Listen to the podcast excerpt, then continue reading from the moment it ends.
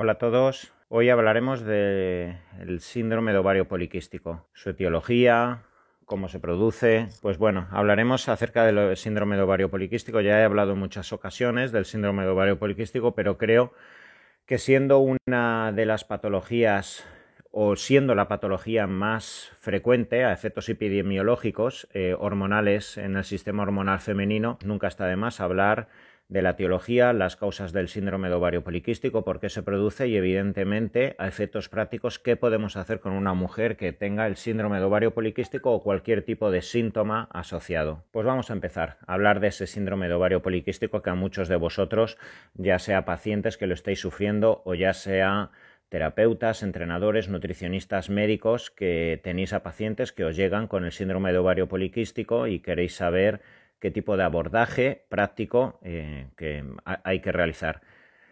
Lo más importante que quiero que entendáis, cualquier persona que vayáis a ver el directo, es que el síndrome de ovario poliquístico es la patología endocrina más prevalente actualmente en el mundo occidental en la mujer. Se trataría de un proceso en el cual las mujeres en edad fértil tienen una liberación demasiado exacerbada de andrógenos de testosterona, lo cual va a dar la sintomatología típica de la mujer con un síndrome de ovario poliquístico. Ese exceso de, ese exceso de testosterona generaría caída capilar de forma androgénica, tal y como la solemos tener los hombres, principalmente en la zona frontal y en la zona occipital. El exceso de testosterona ocasionaría en muchas de estas mujeres también eh, quístico, piel seborreica, dermatitis seborreica el exceso de testosterona también va a generar una acumulación típica de grasa en la zona abdominal, tal y como solemos acumular grasa los hombres. Ese exceso de testosterona va a generar hirsutismo, que es la acumulación de vello principalmente en la zona eh, facial del mentón, de la mandíbula y el exceso de vello también a nivel de los brazos, en la línea alba, y que normalmente es un tipo de vello muy eh, resistente incluso a las técnicas de láser. Esto lo he podido verificar en muchísimas ocasiones en muchas mujeres que incluso realizándose IPL, láser alejandrita, etcétera, como tenían de base ese exceso de testosterona, no lograba eliminarse el exceso de vello. Entonces, tradicionalmente, la mayoría de los médicos, desde la universidad ya que se nos explica el síndrome de ovario poliquístico y la práctica totalidad de endocrinos, de ginecólogos, de dermatólogos, han abordado este, este síndrome de ovario poliquístico con exceso de testosterona con anticonceptivos. ¿Por qué? Porque los anticonceptivos tienen una función androgénica, o sea, antiandrogénica, que van a paliar esos efectos producidos por la testosterona. También se ha utilizado el finasteride, la espironolactona, que son antiandrógenos específicos que pueden evitar todos estos efectos producidos por el exceso de testosterona.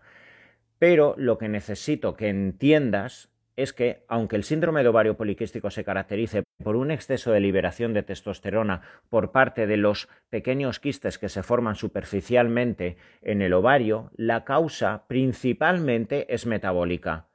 No se sabe del todo por qué se produce el síndrome de ovario poliquístico. Existen múltiples causas genéticas, existen causas epigenéticas, pueden existir causas asociadas incluso al embarazo de la mamá, donde quizá el feto ha estado expuesto a muchísima cantidad de insulina.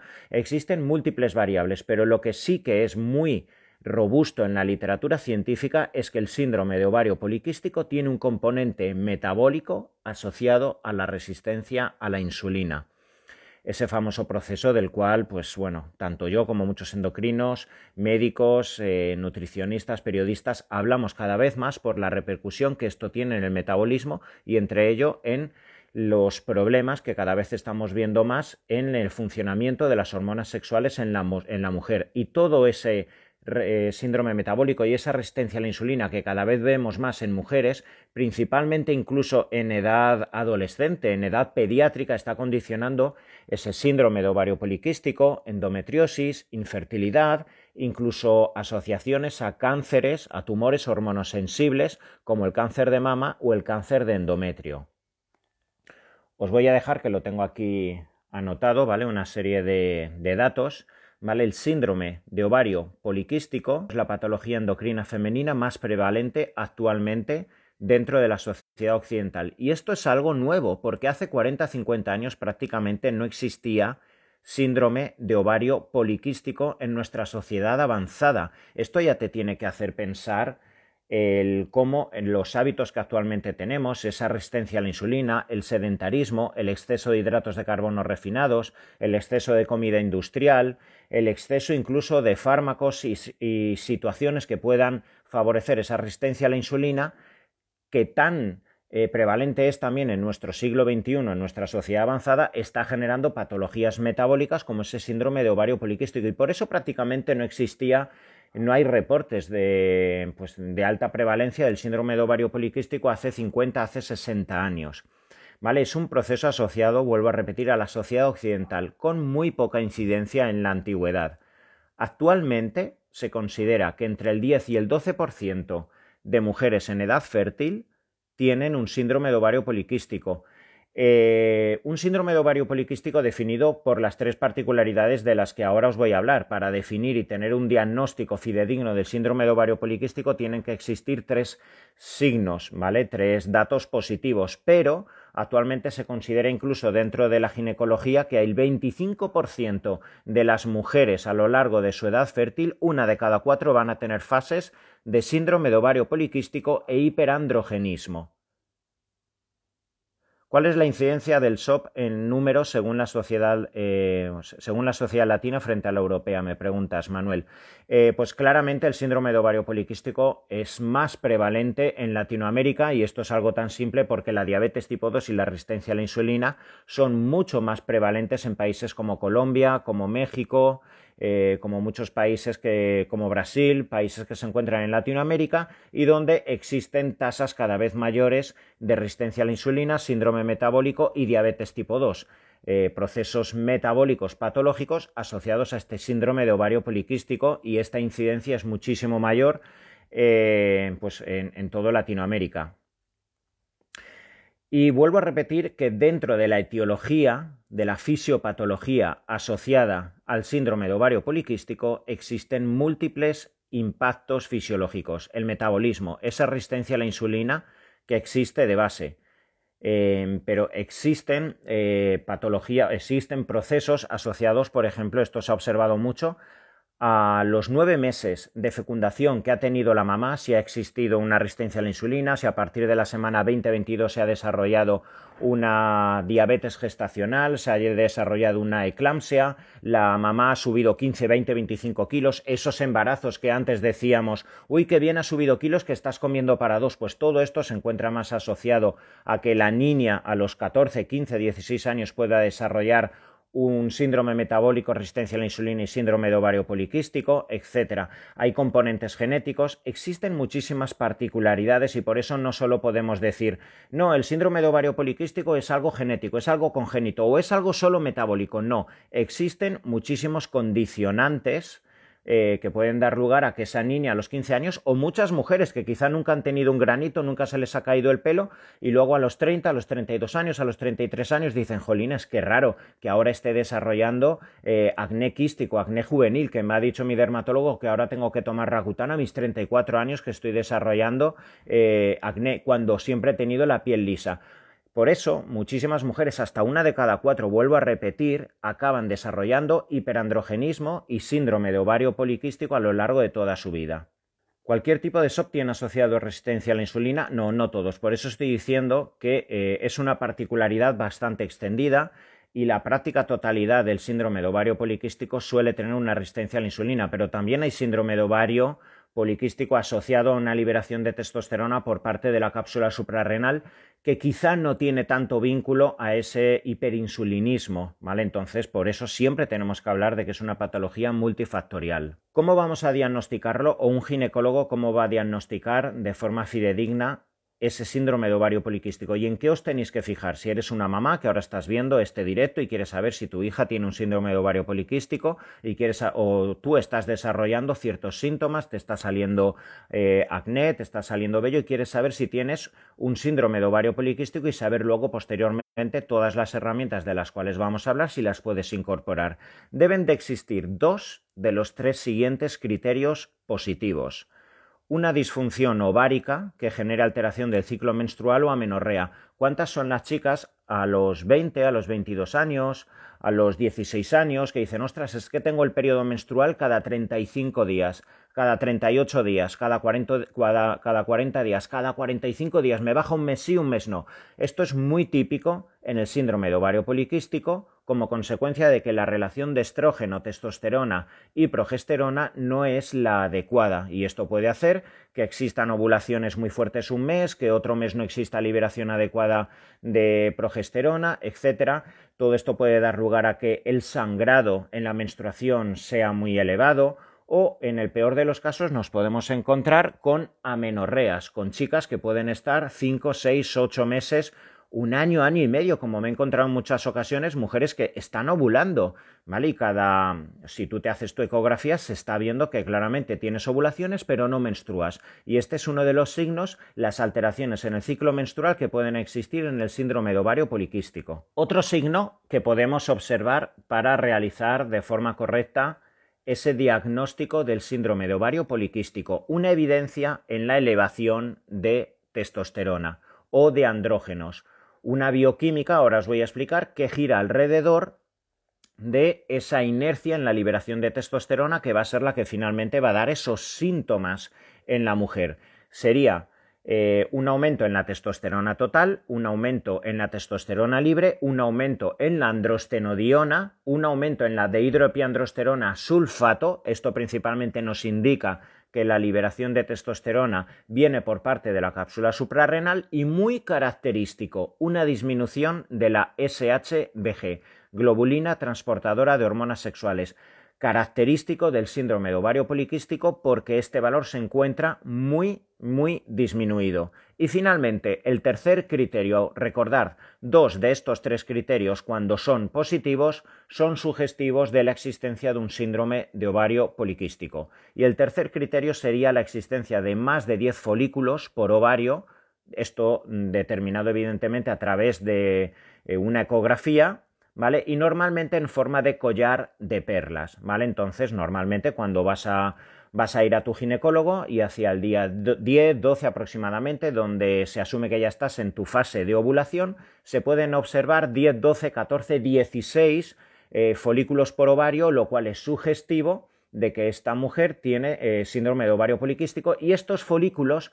que no van a madurar del todo, esto es muy curioso, la mujer con síndrome de ovario poliquístico tiene muchísimos folículos, ¿vale? Por eso normalmente además son mujeres con una reserva ovárica muy alta, con una hormona antimuleriana muy elevada, lo cual nos indica que hay una, eh, una reserva ovárica muy grande, pero estos folículos no llegan a madurar, es decir, luego la capacidad para quedarse embarazada por parte de estas mujeres es muy débil y estos folículos son los que acaban liberando altas tasas de testosterona, y que finalmente son los que van a dar lugar a toda esta cantidad de síntomas asociadas al hiperandrogenismo. Dos de tres de estos criterios de los cuales acabamos de hablar. ¿Cuáles serían los síntomas a corto plazo ¿vale? Si eres una chica de, mm, bueno, puede ser que no creo que haya ninguna chica adolescente viendo este directo, pero sí que puede existir una mamá de cualquier niña con 14, 15 años que ya pueda estar desarrollando este síndrome de ovario poliquístico. Puede ser que seas una mujer de 20, 22, 30, 32 años que esté desarrollando síntomas de los cuales ahora mismo te voy a hablar y que sean sugestivos de ese síndrome de ovario poliquístico. A corto plazo tendríamos esos ciclos irregulares, esa amenorrea, podríamos perder los ciclos menstruales, vamos a tener el hirsutismo, es el crecimiento del vello, que normalmente lo vamos a tener en la zona de la patilla, en la zona del mentón, en la zona eh, pectoral, la línea alba, que es la zona que se encuentra por encima del ombligo, y los brazos. Normalmente podemos encontrar a chicas que tienen muchísimo vello fuerte en los brazos y que incluso, como anteriormente te he explicado, aun con técnicas de láser o de IPL, no acaba yéndose vamos a tener a chicas con acné que incluso han tomando antibiótico, incluso haciendo varias tandas de Rakután, eh, la isotetrinoína, no acaban de eliminar el acné que se puede luego enquistar y dejar las marcas típicas del acné quístico. Vamos a tener alopecia androgénica, el pelo va a debilitarse principalmente en la zona frontal, la mujer va a empezar a perder cabello. Infertilidad, como bien he dicho antes, el síndrome de ovario poliquístico se caracteriza porque las mujeres tienen muchos folículos, más de 10, 12 folículos por ciclo, pero sin embargo no llegan a madurar, con lo que eh, en las relaciones sexuales, aunque el espermatozoide llegue al óvulo, no se acaba generando una maduración suficiente y la mujer no se queda embarazada. Y lo más importante, hasta el 45% de los abortos que se generan en el primer trimestre son generados por un ovario poliquístico mal controlado de base. Fíjate hasta qué punto es importante controlar el síndrome de ovario poliquístico, poder controlar ese hiperandrogenismo y cuántas son las mujeres y las parejas que están sufriendo porque eh, la mujer no se queda embarazada, cuántas son las mujeres que están intentando una y otra vez, mes, mes tras mes, quedarse embarazada con todo lo que esto implica en cuanto a la carga emocional y cuántos son los tratamientos de fecundación in vitro que se están generando que cuestan en muchas ocasiones, si no hay un síndrome de ovario poliquístico bien controlado de base, que la mujer se quede embarazada, incluso hasta el 45%, vuelvo a repetir, de estas mujeres eh, que se quedan embarazadas, en el primer trimestre acaban abortando porque este síndrome de ovario poliquístico no está bien controlado. Por eso cada vez son más los ginecólogos que cuando existe este síndrome de base dan metformina, un antidiabético para favorecer el embarazo y para que en esos meses de embarazo no se genere una predisposición a diabetes gestacional o al aborto. Va a existir una disregulación de la glucosa en estas mujeres normalmente con síndrome de ovario poliquístico. El control de la glucosa de la insulina no es correcto. Existe una dislipemia, mayor tendencia a colesterol elevado, LDL, triglicéridos elevados, hipertensión arterial y algo muy característico del síndrome de ovario poliquístico es la cantosis nigricans, que es eh, una especie de ennegrecimiento en algunas zonas, que, por ejemplo en la zona de la nuca, en la zona del codo, en algunas zonas donde la piel se ennegrece. Esto se, se, denomina acantosis nigricans y se encuentra asociado a la resistencia a la insulina del síndrome de ovario poliquístico. ¿Y cuáles serían los síntomas a largo plazo por tener un síndrome de ovario poliquístico? Fíjate que la repercusión no va a ser solo a corto plazo, sino que van a existir procesos asociados a largo plazo. La diabetes tipo 2, fíjate, una mujer con síndrome de ovario poliquístico tiene entre 5 y 10 veces más posibilidades de acabar con una diabetes tipo 2 que una mujer que no tenga síndrome de ovario poliquístico. Va a existir mayor predisposición a inflamación crónica de bajo grado. Esto significa que la mujer va a tener mayor tendencia a que el sistema inmune se encuentre alterado, a que exista más predisposición a síndromes que giran alrededor de la inflamación crónica, fatiga crónica, fibromialgia, eh, síndrome de hipersensibilidad múltiple química, enfermedades autoinmunes, cansancio, eh, todo esto gira alrededor de esos procesos que se encuentran dentro de la inflamación crónica de bajo grado y como dicha inflamación se encuentra muy cercana a la resistencia a la insulina, todas estas mujeres que desde edad adolescentes tienen un síndrome de ovario poliquístico van a tener mayor predisposición a esa inflamación crónica de bajo grado mayor riesgo de obesidad, cuatro veces más de riesgo en una mujer con síndrome de ovario poliquístico de tener obesidad principalmente en la zona central. Normalmente la mujer con síndrome de ovario poliquístico tiene una silueta más recta, acumula la grasa principalmente en la zona frontal, en los flancos del abdomen, no tanto como una mujer más estrogénica que acumula la grasa en las cartucheras, el glúteo, las mamas, ¿vale? Pero aquí eh, la predisposición de la testosterona a acumular grasa abdominal hace que el cuerpo sea más recto. Existe mucho más riesgo de patologías cardiovasculares, evidentemente si hay más resistencia a la insulina y más riesgo de patologías cardiovasculares. Em, existe hasta siete veces más riesgo de infarto de miocardio en estas mujeres, más riesgo de cáncer de mama y cáncer de útero. Esto es muy simple porque las mujeres con síndrome de ovario poliquístico tienen más testosterona y esta testosterona tiene más posibilidades de aromatizar, transformarse en estrógeno y por eso muchas de estas mujeres acaban teniendo patologías derivadas del hiperestrogenismo, fibroadenomas mamarios, miomas uterinos, pólipos y en el peor de los casos cáncer de mama y cáncer de seno endometrial. Y por último, esto no se encuentra confirmado en la literatura científica, existiría más riesgo de osteoporosis. Fijaos que hasta el 52% de las mujeres con síndrome de ovario poliquístico tienen infertilidad, el 35% obesidad, 27% acné, 65% vello facial, 14% sangrado irregular, 28% de las mujeres no tendrían el periodo y el 52% de las mujeres tendrían periodos irregulares. Como bien hemos dicho, las causas del síndrome de ovario poliquístico son multi, multifactoriales. En primer lugar, podríamos decir que es desconocida no nos las demos de listos, ¿vale? Porque cada vez aparecen más estudios de polimorfismos genéticos, cada vez sabemos más genes vinculados, pero a su vez, mientras más estudiamos, más incógnitas aparece alrededor de este síndrome de ovario poliquístico, no bien aún caracterizado del todo. Sabemos que existe muchísima cantidad de testosterona, pero tampoco acabamos de saber el por qué existen causas genéticas, se ha podido descubrir que eh, hay determinados genes vinculados a esa expresión del síndrome de ovario poliquístico. Por eso normalmente una mujer que tiene síndrome de ovario poliquístico puede ser que diga mi hermana, mi tía, mi madre, mi abuela también tenían síndrome de ovario poliquístico. Puede ser que sea una familia donde a las mujeres les ha costado mucho quedarse embarazadas o que tengan un historial en la familia de muchos, eh, de muchos abortos. Existen particularidades en cuanto al funcionamiento del hipotálamo y la hipófisis. Sabéis que dentro de nuestro organismo existe un eje denominado eje hipotalámico hipofisario ovárico.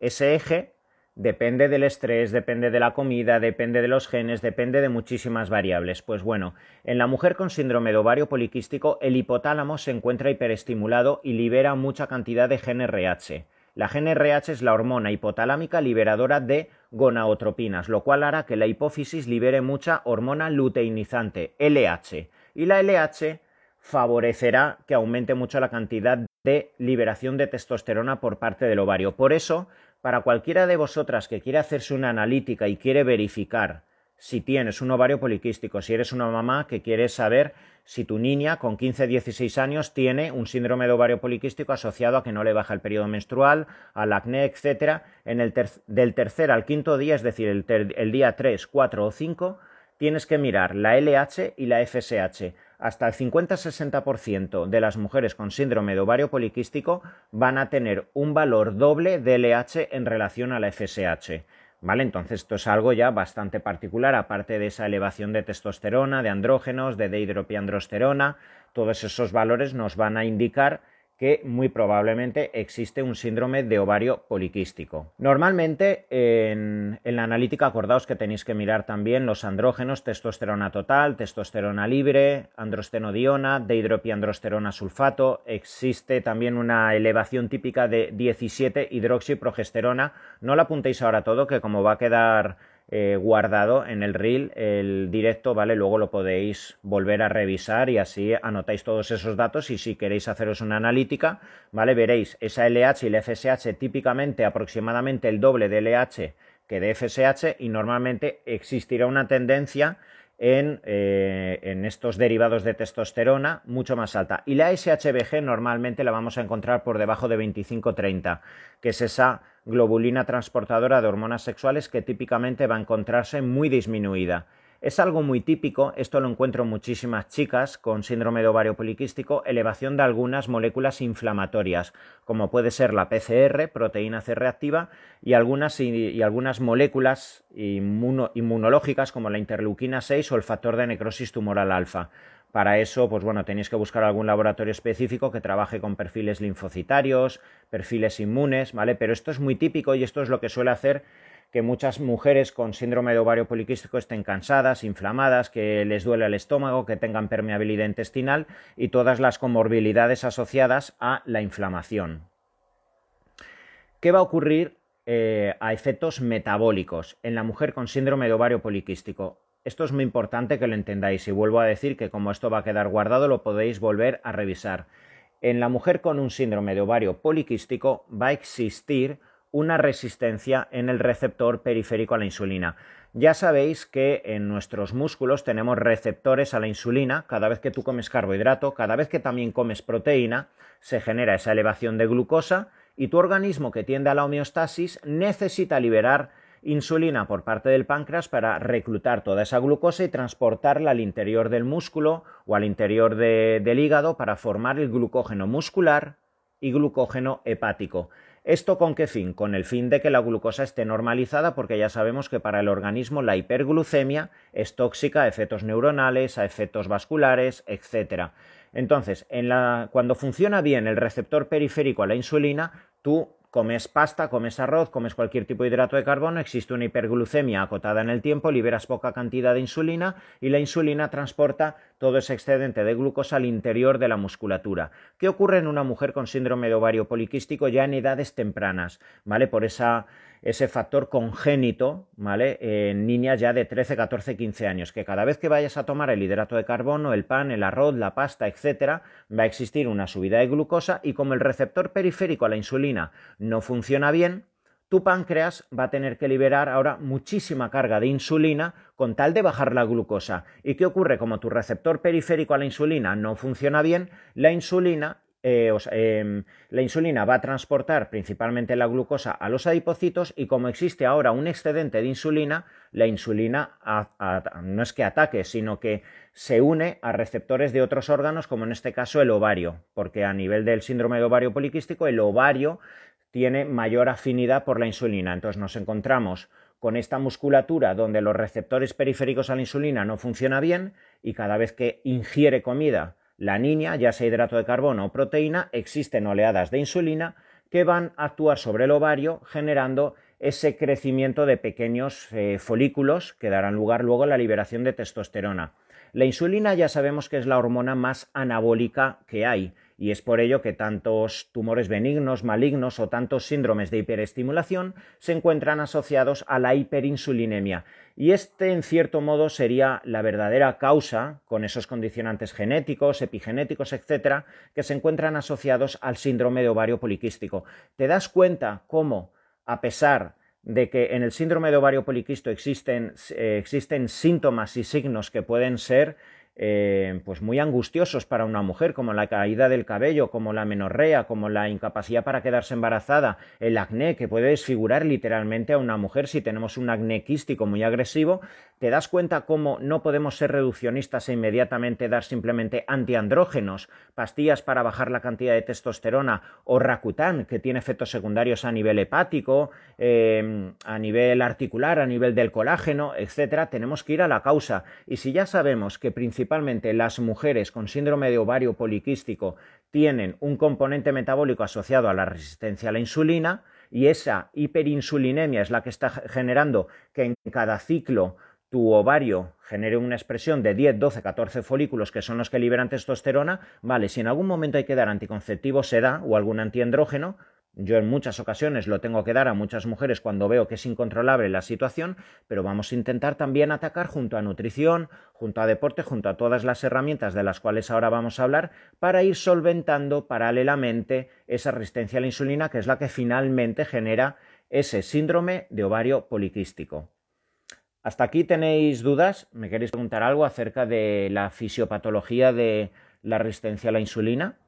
Me dicen, yo tengo síndrome de ovario poliquístico, se relacionan con el cáncer de mama, yo tengo fibroadenomas mamarios y me quiero operar del pecho, las prótesis y el síndrome de ovario poliquístico. Existe cierto vínculo a efectos fisiológicos, pero no te asustes, evidentemente estamos hablando de que el 25% de mujeres a lo largo de toda la vida eh, van a pasar por fases de hiperandrogenismo o son susceptibles de ser diagnosticadas por un síndrome de ovario poliquístico.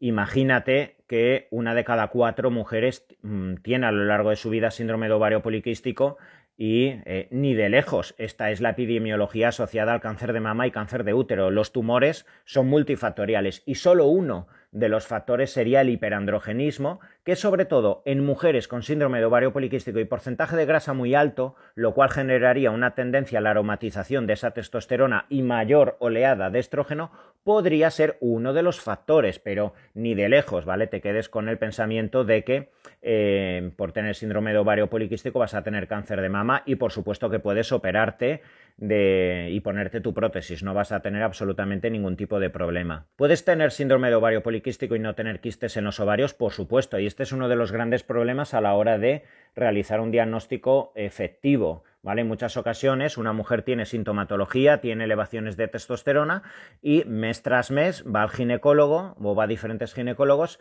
y en la ecografía no se pueden observar los quistes. Dices, pero claramente existe un hiperandrogenismo, no se queda embarazada, tienes acné, etcétera, y se ve claramente en las analíticas. Por eso es un síndrome que en muchas ocasiones es bastante dificultoso a la hora de poder diagnosticar. Hablaríamos ahora un poco de la terapéutica, luego volveremos a las preguntas, pero eh, sobre todo lo que quiero que entendáis, ¿vale? Aquí tenía un cuadradito eh, preparado, ¿vale? Donde eh, he puesto absolutamente todas las particularidades que en la literatura científica se encuentran asociadas al síndrome de ovario poliquístico, teniendo en cuenta que el síndrome de ovario poliquístico tiene esa base asociada a la resistencia a la insulina, lo cual genera síndrome metabólico. El síndrome metabólico es el síndrome caracterizado por una tendencia a la diabetes tipo 2, caracterizado por una acumulación de grasa abdominal y a partir del cual se generan muchas de las patologías metabólicas que actualmente nos están azotando en el siglo XXI.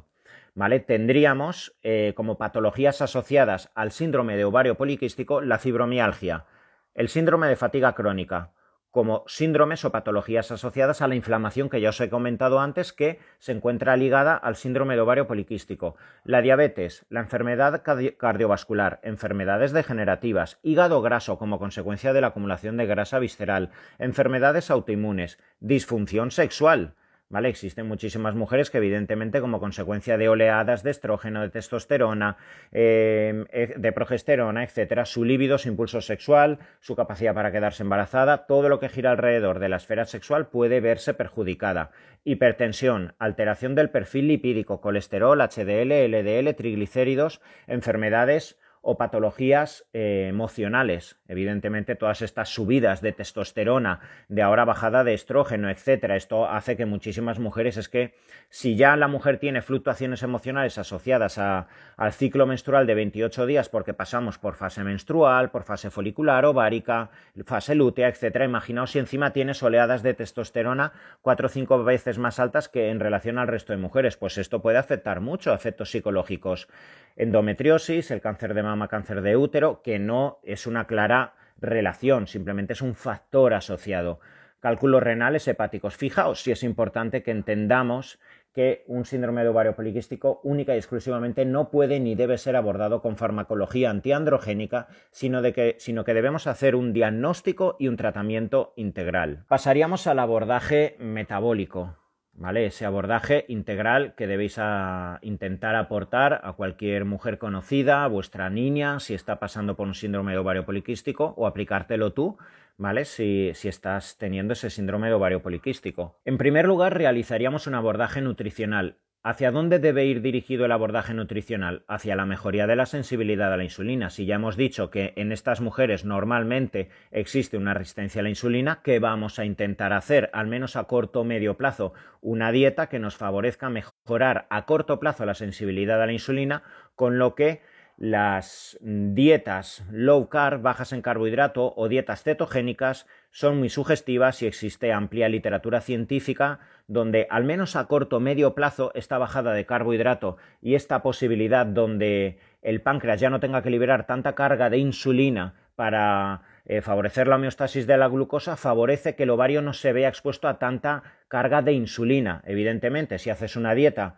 con menos cantidad de carbohidratos, sobre todo carbohidrato de alta carga glucémica, pan blanco, pasta blanca, arroz blanco, eh, cereales industriales, bollería industrial, toda esta carga de hidratos que generarían altas liberaciones de insulina, evidentemente van a favorecer que se regenere en cierto modo, que sea más flexible de nuevo, más sensible el receptor periférico a la insulina y que el ovario no esté expuesto a tanta cantidad de insulina que finalmente es lo que produce esa tendencia al hiperandrogenismo. Lo cual no quiere decir, muy importante, el consumo adecuado de proteína y aminoácidos esenciales. ¿Por qué?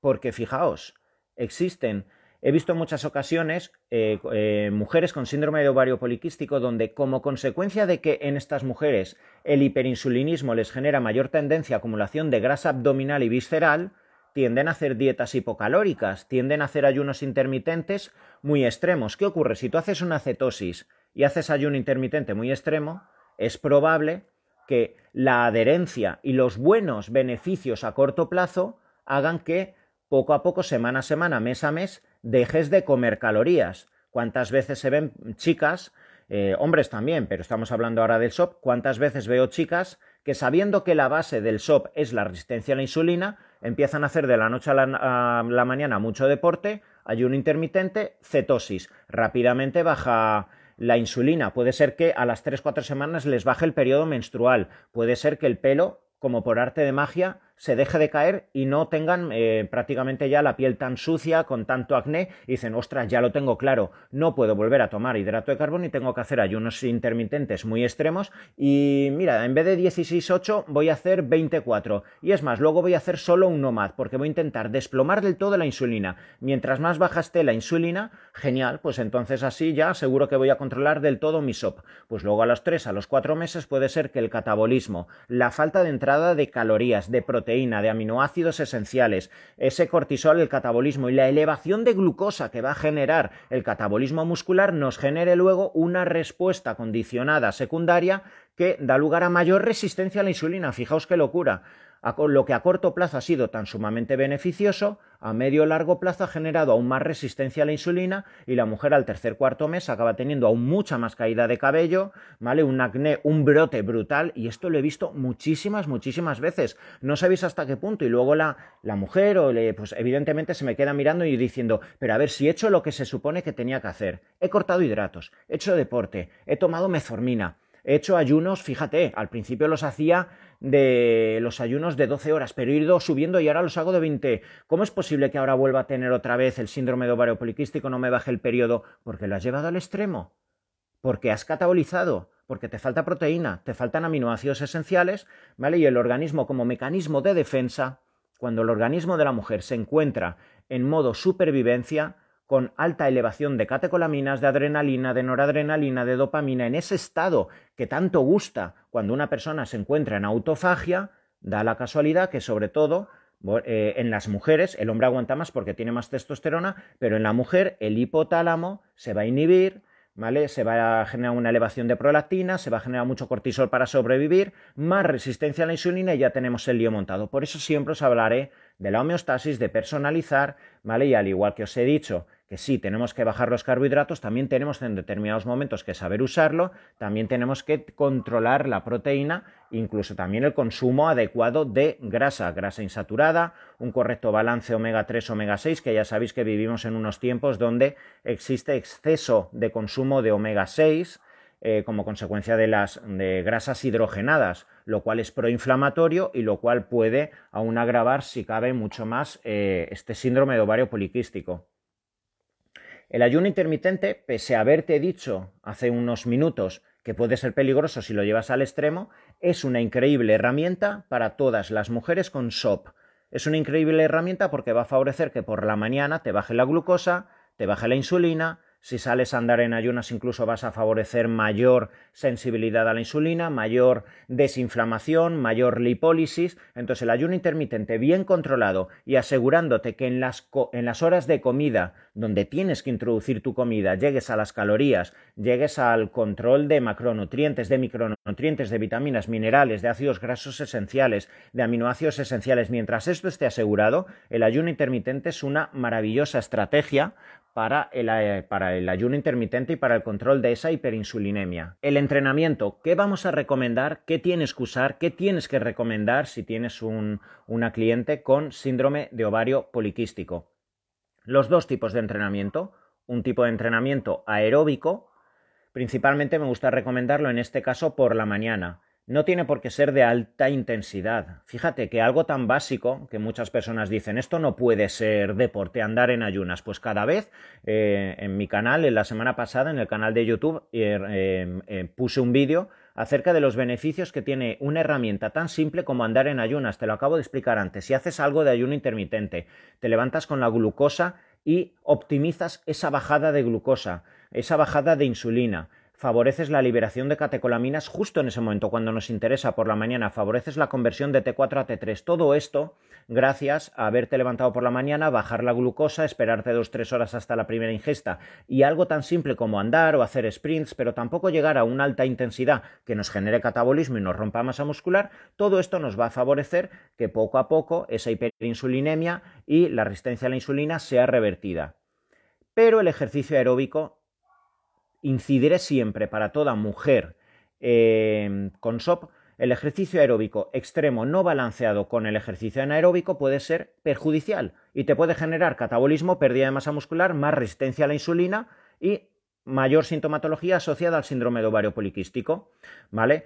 Esto ya no solo para el SOP. ¿Cuántas veces habréis visto a mujeres que obsesionadas quizá por bajar peso, obsesionadas por quitarse la barriga abdominal, la grasa abdominal y visceral, incluso obsesionadas por mejorar su salud porque tienen el colesterol alto, hipertensión, hiperglucemia, etcétera, no paran de hacer aeróbico, aeróbico, aeróbico, corren todos los días una hora, hora y cuarto, el fin de semana se hacen tiradas de tres horas con la bicicleta, etcétera. ¿Y qué ocurre? Como estás rompiendo masa muscular, solo falta que hagas ayuno intermitente y cetosis muy extrema y no estés adaptada y como ya se te ocurra tomar metformina, pues eres una persona que te estás machacando y te estás rompiendo sin parar tu masa muscular. Esto que va a generar que en cuanto tomes mínimas cargas de hidrato de carbono o de proteína, tu páncreas va a tener que liberar tanta insulina que con lo poco que comas ya tienes hiperinsulinemia. Fíjate qué drama.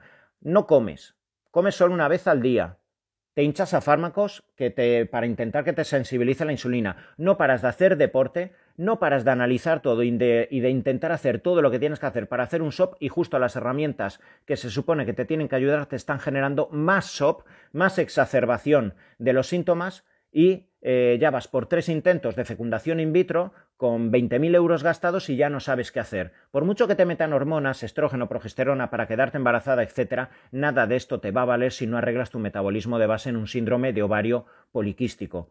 Y volviendo al deporte, el ejercicio aeróbico es importantísimo pero debes realizar ejercicio anaeróbico que nos favorezca el anabolismo, la construcción de masa muscular, de nuevo la sensibilidad a la insulina, la biogénesis mitocondrial y de nuevo volver a ser sensible al hidrato de carbono, que hemos dicho antes que no es el malo de la película. El hidrato de carbono bien usado, bien gestionado, nos va a favorecer incluso estando keto adaptada. Si eres una mujer keto adaptada, genial, has hecho un mes, eh, dos meses, etcétera, para llegar a una keto adaptación, para favorecer incluso que los cuerpos cetogénicos te, te protejan del metabolismo y de la neoglucogénesis, pero una vez ya estás keto adaptada, haciendo pequeñas cargas de hidrato de carbono posterior al entrenamiento anabólico hipertrófico, vas a crecer más masa, con más masa muscular, con más eficiencia, y aún así incluso te aseguro, te mirarás al día siguiente por la mañana y seguirás en cetosis. ¿Vale? Esto ocurre constantemente y lo veo con muchísimas pacientes en las que inicio ese plan de keto adaptación con más aeróbico, ejercicios más funcionales. A partir de la quinta sexta semana vamos iniciando ejercicio más hipertrófico con cargas y es increíble, se van mirando sus cuerpos cetogénicos y están en 0,7, 0,8, ¿vale? Y no salen de ahí, incluso a pesar de sus cargas glucémicas, ya no les dan luego las hipoglucemias reactivas tras, introducir el hidrato de carbono.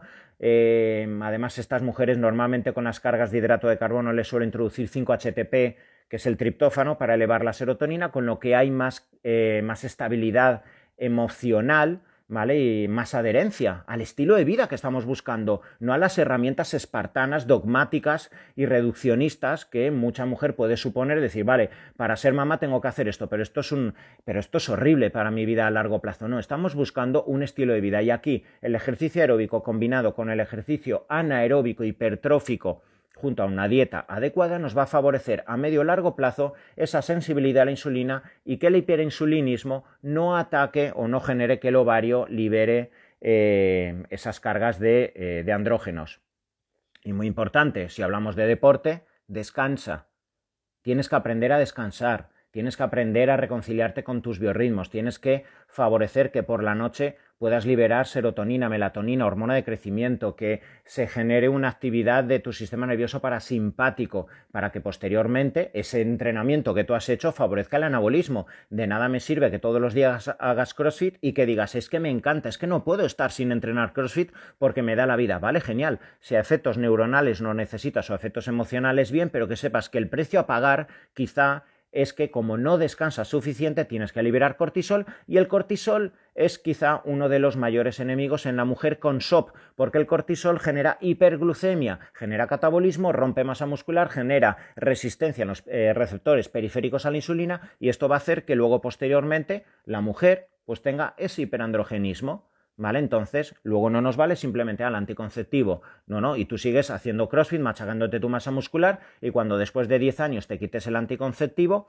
¿qué pasa? Como he visto muchas mujeres, yo he llegado a ver casos de mujeres que fueron diagnosticadas con 18, con 19 años de un SOP y luego a los 31 32 años porque quieren ser mamá, quitarse el anticonceptivo, quitarse el famoso Diane, por ejemplo, ¿vale? Yo literalmente he visto mujeres en 3, 4 meses prácticamente quedarse calvas calvas literalmente. ¿Por qué? Porque la liberación de testosterona, de androstenodiona, ha sido tan brutal al quitar el diane, que como esa mujer durante esos 11-12 años no se había preocupado de su metabolismo, que sigue estando ahí ese condicionante eh, congénito hacia la resistencia a la insulina, como esa mujer durante todos esos años no se ha preocupado en qué comer, en qué deporte hacer, etcétera, es más, como el diane es antiandrógeno y ahora no es que le deje con los niveles adecuados de testosterona, se los tumba al suelo, con lo que la capacidad anabólica de esa mujer ya se ha reducido a cero. Entonces, eh, ¿qué va a ocurrir? Pues que cuando se quita luego el anticonceptivo a los 12 años, la subida de testosterona es tan exacerbada que es que se le cae el pelo, le salen muchísimos granos y evidentemente luego la capacidad para quedarse embarazada en esa mujer pues, pues va a costar mucho.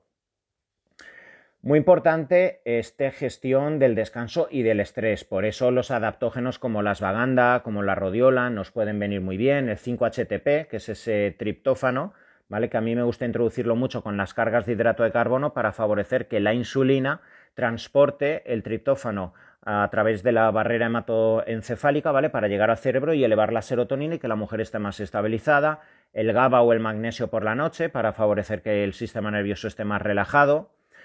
Y luego finalmente, esto es algo que a mí me gusta usar mucho, ¿vale? Estamos hablando de la alimentación, estamos hablando del deporte, estamos hablando del descanso, del sueño, pero en todo momento estamos hablando de que estas herramientas van dirigidas a mejorar la sensibilidad a la insulina. Es por ello que podemos recurrir a sensibilizadores a la insulina, como el mioinositol. Fijaos que el mioinositol es un sensibilizador a la insulina brutal para estas chicas que tienen SOP y eh, favorece que el receptor que tenemos a nivel ovárico en las mujeres con SOP no sea tan hipersensible a la insulina y muchísimas mujeres con el mioinositol logran estabilizar muchos de los síntomas. Es tan incluido el mioinositol y es tan robusta los estudios y la literatura científica que hay alrededor del de, uso de mioinositol para el SOP que mm, yo prácticamente en todos los suplementos que ahora veo que los ginecólogos dan a las mujeres 3-6 meses antes de que se queden embarazadas, eh, todos estos suplementos llevan mioinositol. Suelen llevar ácido fólico, omega 3, pero prácticamente todos llevan mioinositol para que en mayor o menor medida, aunque no te hayan diagnosticado de un síndrome de ovario poliquístico, se esté regulando esa sensibilidad a la insulina y se favorezca el posterior embarazo tendríamos la famosa berberina, pero sí que es verdad que si te quieres quedar embarazada no te lo recomiendo, ¿vale? Porque la berberina ha demostrado, bueno, en pocos estudios, pero bueno, mejor no jugársela, que algunas mujeres embarazadas han sufrido de, abortos espontáneos. Entonces, bueno, si te quedas embarazada, lo estás usando con ese fin, pero luego llega la quinta, sexta semana, pues lo has estado usando hasta que, hasta que ya sabes que estás embarazada. Entonces, la berberina te puede venir muy bien porque es un grandísimo sensibilizador a la insulina, es un principio activo muy similar a la metformina, pero si te estás intentando quedar embarazada no lo uses. El ácido alfa-lipoico y finalmente si estas estrategias naturales no te sirven, ya nos iríamos a fármacos que fijaos en, Estados Unidos eh, las guías ginecológicas eh, dirigidas a mejorar la sintomatología alrededor del síndrome de ovario poliquístico nos indican que la primera línea de acción farmacológica debe ser ya más la metformina que los antidiabéticos. La metformina ya es, el fármaco más usado antes que los anticonceptivos como abordaje terapéutico del SOP. Lo cual no quita que no vayamos a usar antiandrógenos, ¿vale? O sea, yo cuántas veces, incluso a lo mejor a corto plazo, yo lo he usado con chicas. Oye, si, si tengo una chica con 15 años que está teniendo bullying en el colegio, le da vergüenza salir con sus amigas porque se le cae mucho el pelo, porque tiene mucho acné, porque mm, no para de ir todos los meses a hacer su sesión de láser alejandrita y aún así no se le va el vello, ¿qué necesidad hay de, decirle a la niña que tenga paciencia, que espere ocho meses para que poco a poco la sensibilidad a la insulina vaya mejorando? Si hay que dar un anticonceptivo seis meses, si hay que tomar un antiandrógeno como la flutamida, la espironolactona, la espironolactona, el finasteride, son fármacos que van al menos a bloquear a corto plazo la testosterona, pues se da, se da y no pasa nada y de esa forma, ¿vale? Al menos favorecemos que el estatus emocional de la persona, de la mujer que lo puede estar pasando muy mal, sea balanceado. Bueno, hasta aquí habríamos hecho pues toda la explicación de qué es el síndrome ovario poliquístico, la epidemiología, eh, pues bueno, la, causa y la fisiopatología que gira alrededor, la etiología y el abordaje integral, tanto a través de fármacos como a través de deporte, de nutrientes, etcétera. Vale, entonces, bueno, vamos a hacer unos minutitos de preguntas y respuestas, si os parece. Vale, y, nada, vamos solventando dudas. Una mujer latina, sin saber si tiene o SOP, ¿qué análisis debe pedir a su ginecólogo? Bueno, como bien he dicho antes, entre el tercer y el quinto día eh, vamos a medir la LH, vamos a medir la FSH, vamos a medir la testosterona total, testosterona libre, androstenodiona, 17, 17 hidroxiprogesterona y dehidroepiandrosterona sulfato. Bueno, y la insulina, evidentemente, en ayunas y la glucosa, ¿vale? Para saber ese componente metabólico. Eh, si me estáis preguntando acerca de tener cita con, conmigo, pues eh, si queréis me, me, escribís por privado ahora en Instagram, ¿vale? Y, y nada, me dejáis vuestro email o vuestro teléfono y se pondrá y yo lo pasaré a dirección, ¿vale? Es, yo estoy en Valencia de forma presencial, ¿vale? Pero bueno, yo tanto yo como mi equipo atendemos a personas, a chicas de todo de todo el mundo, ¿vale? A través de videollamada, eso no, no hay ningún tipo de, de problema, ¿vale? Me podéis escribir si queréis por eh, por privado y dejando vuestro, vuestro teléfono de contacto y el email y, yo mañana lo paso a dirección. Vale, acerca de todo lo que hemos estado hablando, eh, más dudas. Chicos y, eh, bueno, chicas y chicos, ¿vale? Que evidentemente creo que también para todo hombre entender una patología que le puede tocar a vuestra niña, a vuestra mujer, a vuestra hermana, a vuestra prima o cualquier entrenador o nutricionista que me esté siguiendo, creo que es bastante importante conocer todo lo que gira alrededor del SOP. ¿Necesariamente el SOP siempre está relacionado con la resistencia a la insulina? No, no siempre está relacionado con la resistencia a la insulina. Esta es una de las, pues bueno, de, la, de, de las paradojas, ¿vale? O pues bueno, de las circunstancias que giran alrededor del SOP, que no todo está definido, que hay variables asociadas a que el hipotálamo sin saber por qué se encuentra hiperestimulado y produzca eh, esa, hiperestimulación en la liberación de GNRH y LH por parte de la hipófisis. Pueden existir alteraciones en algunos genes que condicionan la aromatización del ovario. Puede ser que el síndrome o el hiperandrogenismo sea adrenal, eh, como consecuencia de que la cápsula suprarrenal libera mucha dehidropiandrosterona, ¿vale? Pero yo diría que prácticamente siempre existe algo de resistencia a la insulina y la resistencia a la insulina la podéis medir pues, con un simple análisis de, eh, de, sangre donde se mira la glucosa, la hemoglobina glicosilada, fructosamina e insulina en ayunas. Con esos cuatro valores vais a poder, mm, vais a poder esclarecer claramente si existe una resistencia a la insulina. La prolactina alta es algo muy típicamente también asociado al síndrome de ovario poliquístico. Esto es lo que genera en muchas ocasiones que exista esta menorrea, que no, la mujer también no se quede embarazada y que, ojo, como consecuencia de una liberación muy elevada de prolactina asociada al síndrome de ovario poliquístico, las mujeres no tengan dopamina. La dopamina es el neurotransmisor que genera pasión, enamoramiento, que genera ganas de comerte el mundo, que genera erotismo contigo misma, con la vida, las ganas de comerte el mundo. Cuando la prolactina se encuentra muy elevada, el organismo tumba la dopamina. ¿Por qué? Porque el organismo, el sistema nervioso está detectando una situación adversa, una situación de hostilidad y lo último que quiere es que la mujer salga al mundo, se quede embarazada, tenga encuentros sociales y sexuales. Por eso tumba la dopamina. Esto es lo mismo que ocurre en una mujer en la depresión posparto. Como consecuencia de la elevación de prolactina, se tumba la dopamina y la mujer tiene esa llamada depresión posparto, que es una situación fisiológica. Al igual que en muchas mujeres con síndrome de ovario poliquístico, existe cierta depresión, melancolía, fluctuaciones emocionales asociadas a la elevación de prolactina y que, bueno, relativamente tiene tiene fácil curación. Durante el embarazo es normal todo lo que esté debajo de 140 de azúcar. Hombre, pues mm, yo te invitaría a que esos niveles de azúcar estuvieran por debajo de 110 más que de 140 de, de azúcar en ayunas. ¿Vale? Entonces, em, normalmente eh, a partir de la semana 20-22 ya de por sí la mujer que está embarazada desarrolla cierta resistencia a la insulina y cada vez son más las mujeres que están desarrollando em, diabetes gestacional, lo cual genera muchas niñas que luego en el futuro van a tener predisposición a SOP, resistencia a la insulina, diabetes, obesidad, ¿vale? Entonces, si te vas a quedar embarazado, estás embarazada, vigila todo tu metabolismo, tu nutrición, el deporte y que no se te eleven las, las glucosas en sangre. Haces me pregunta, hago ejercicio de fuerza por la tarde, ¿puedo debo comer hidratos después? Pues depende, habría que mirar primero cómo es tu metabolismo, cómo es tu porcentaje de grasa, qué tipo de entrenamiento has hecho, si es un ejercicio aeróbico tampoco le veo mucho sentido meter hidrato de carbono, pero si has hecho un ejercicio anaeróbico, hipertrófico, que claramente eh, ha generado mucha implicación muscular y ya relativamente tienes buena sensibilidad a la insulina, mm, puedes y debes meter cierta carga de hidrato de carbono. ¿Qué tan complicado sería la fertilidad con SOP, prolactina alta y 36 años? Pues no tiene por qué ser complicada, trabajando bien, ¿vale? Con, pues bueno, con deporte, con, con una preparación previa integral, con todas las herramientas de las cuales hemos estado hablando, con 36 años aún debe, debe, existir una reserva ovárica. De hecho, la reserva ovárica con 36 años en una mujer con SOP es mayor que el resto de mujeres con, con SOP. ¿vale? Entonces, todo bien regulado, no debe haber ningún tipo de problema. ¿Una niña de 15 años puede hacer ayuno intermitente para prevenir SOP? Puede hacerlo, pero no lo, recomienda, no lo recomendaría de 16 horas. Simplemente con 13-14 horas es más que suficiente.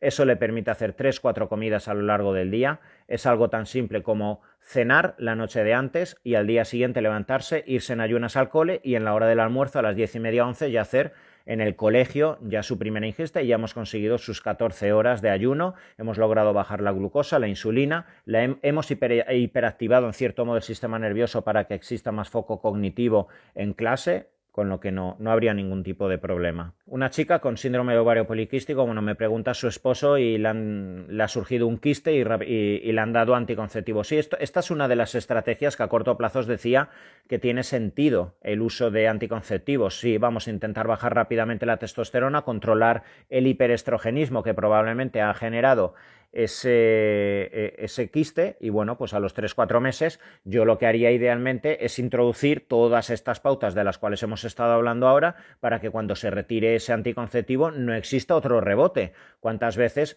claro, tomas el anticonceptivo y está regulada la endometriosis, los pólipos, los miomas, los sangrados, los quistes, luego quitas el anticonceptivo y otra vez se dispara todo, porque de base lo que, lo que te ha generado en su día un quiste, si tú no lo has solucionado, va a volver otra vez de nuevo. Eh, previo a realizar ejercicio aeróbico, eh, debería tomar aminoácidos. No tiene mucho sentido previo a un ejercicio aeróbico porque bueno, lo que buscamos con el ejercicio aeróbico es promover la, lipólisis, ¿vale? Entonces, teniendo en cuenta que los aminoácidos esenciales, mm, gracias a la leucina, generan cierta liberación de insulina, no tiene mucho sentido, previo al ejercicio aeróbico, introducirlos quizá posteriormente. Embarazo a los 46 años, ¿es arriesgado? Eh, bueno, eh, actualmente no tiene nada que ver eh, quedarse embarazada a los 46 años que hace 20 años. Ahora existen muchísimos controles, los ginecólogos están muy, muy preparados cada vez en más mujeres que pasados los 40-45 años se están quedando embarazadas. Si el equipo mm, y para eso están los ginecólogos, ¿vale? Si el equipo está bien preparado y tienes los controles eh, no tiene por qué haber ningún problema, pero sí que es verdad, vuelvo a incidir, la importancia de la diabetes gestacional y a partir de los 40 años es muchísimo mayor la predisposición. Contrólate, controla la nutrición, el deporte lo puedes hacer hasta el último mes prácticamente y no tiene por qué haber ningún problema. TSH en 377 y me dicen que está bien, pero yo no me encuentro bien, además no bajo. Vale, bueno, de esto he hablado constantemente, tenéis muchísimos vídeos, muchísimas infografías hablando de lo que se denomina el hipotiroidismo subclínico. El hipotiroidismo subclínico sería aquel en el cual existen ciertos síntomas asociados al hipotiroidismo, como la retención de líquido, el sobrepeso, cansancio, eh, cabello frágil y deshidratado, seco, ¿vale? Pero tu TSH aún no se encuentra por encima de 4,5-5, ¿vale? Pero si asumimos que una TSH en una persona joven tiene que estar por debajo de 2, máximo 2,5, pues bueno, ¿qué ocurre con todas las personas que tienen una TSH de 3, 3,5, 3,77, 4,1 y que tienen estos síntomas? Pues probablemente entran dentro del síndrome eh, de hipotiroidismo subclínico, que para mí debe ser controlado mm, al principio con estrategias naturales a través de, pues, de alimentación, de precursores tiroideos, etcétera, con selenio. Eh, pero bueno, en el peor de los casos y sobre todo cuando se observa una elevación de anticuerpos antitiroideos con mínimas cantidades de T4 y de T3. La, para mí la TSH, eh, que además me preguntáis cuál debe ser el valor, ¿vale? Para mí debe estar por debajo de 2,5. Este sería el ideal, eh, el ideal que considero que, debemos conseguir y sobre todo si eres una mujer que se quiere quedar embarazada. Aquí es impepinable, ¿vale? Que, que tengas una TSH por debajo de 2, 2,5. El SOP produce fibromas eh, en, los pechos, puede ser una de las causas que favorece, favorece todo crecimiento de una estructura hormonosensible, ¿vale? Entonces, por eso antes eh, los fibroadenomas de los cuales os he hablado, quistes, calcificaciones, miomas, pólipos, endometriosis y en el peor de los casos eh, cáncer de mama o de útero, tendrían cierto vínculo, que no por ello un síndrome de ovario poliquístico, te va a generar un fibroadenoma, pero bueno, es una causa que, suma. Valores de anticuerpos eh, antitiroideos anormales, pues todo aquel que se encuentre por encima del máximo asumido por el laboratorio. Normalmente, pues hasta 30-35 es lo que los laboratorios nos indican como máximo de los, eh, de los TPO, antiperoxidasa, ¿vale? Los diversos anticuerpos que hay antitiroideos y bueno, pues a partir ya de 40, 50 ya se suele asumir como un positivo. Yo he llegado a ver valores de 1000, 2000 hasta 5000, una barbaridad, ¿vale? Y aquí existe mucho vínculo también con el sistema intestinal, eh, la somatización, los conflictos emocionales, el cansancio, etcétera. Pues hasta aquí habríamos llegado, eh, lo podéis volver a ver a dejar, pues, a, tomar todas las notas, a preguntarme algo si no, si no os ha quedado claro. Eh, bueno, espero haberos ayudado, ¿vale? Para mí el síndrome de ovario poliquístico, como bien he dicho antes, es una patología cada vez más prevalente y que está aumentando muchísimo de forma epidemiológica en los últimos años. Yo hace 10, 15 años, cuando me encontraba en mis primeros años de consulta, bueno, veía algún SOP, pero es que ahora es alarmante es que es alarmante la de chicas que veo con síndrome de ovario poliquístico, cada vez veo más mujeres con infertilidad, cada vez veo más mujeres con necesidad de tomar para regular sus ciclos hormonales el anticonceptivo, que cuando es necesario es necesario, pero que puede fastidiar o empastrar más que, más que otra cosa. Gracias a todos.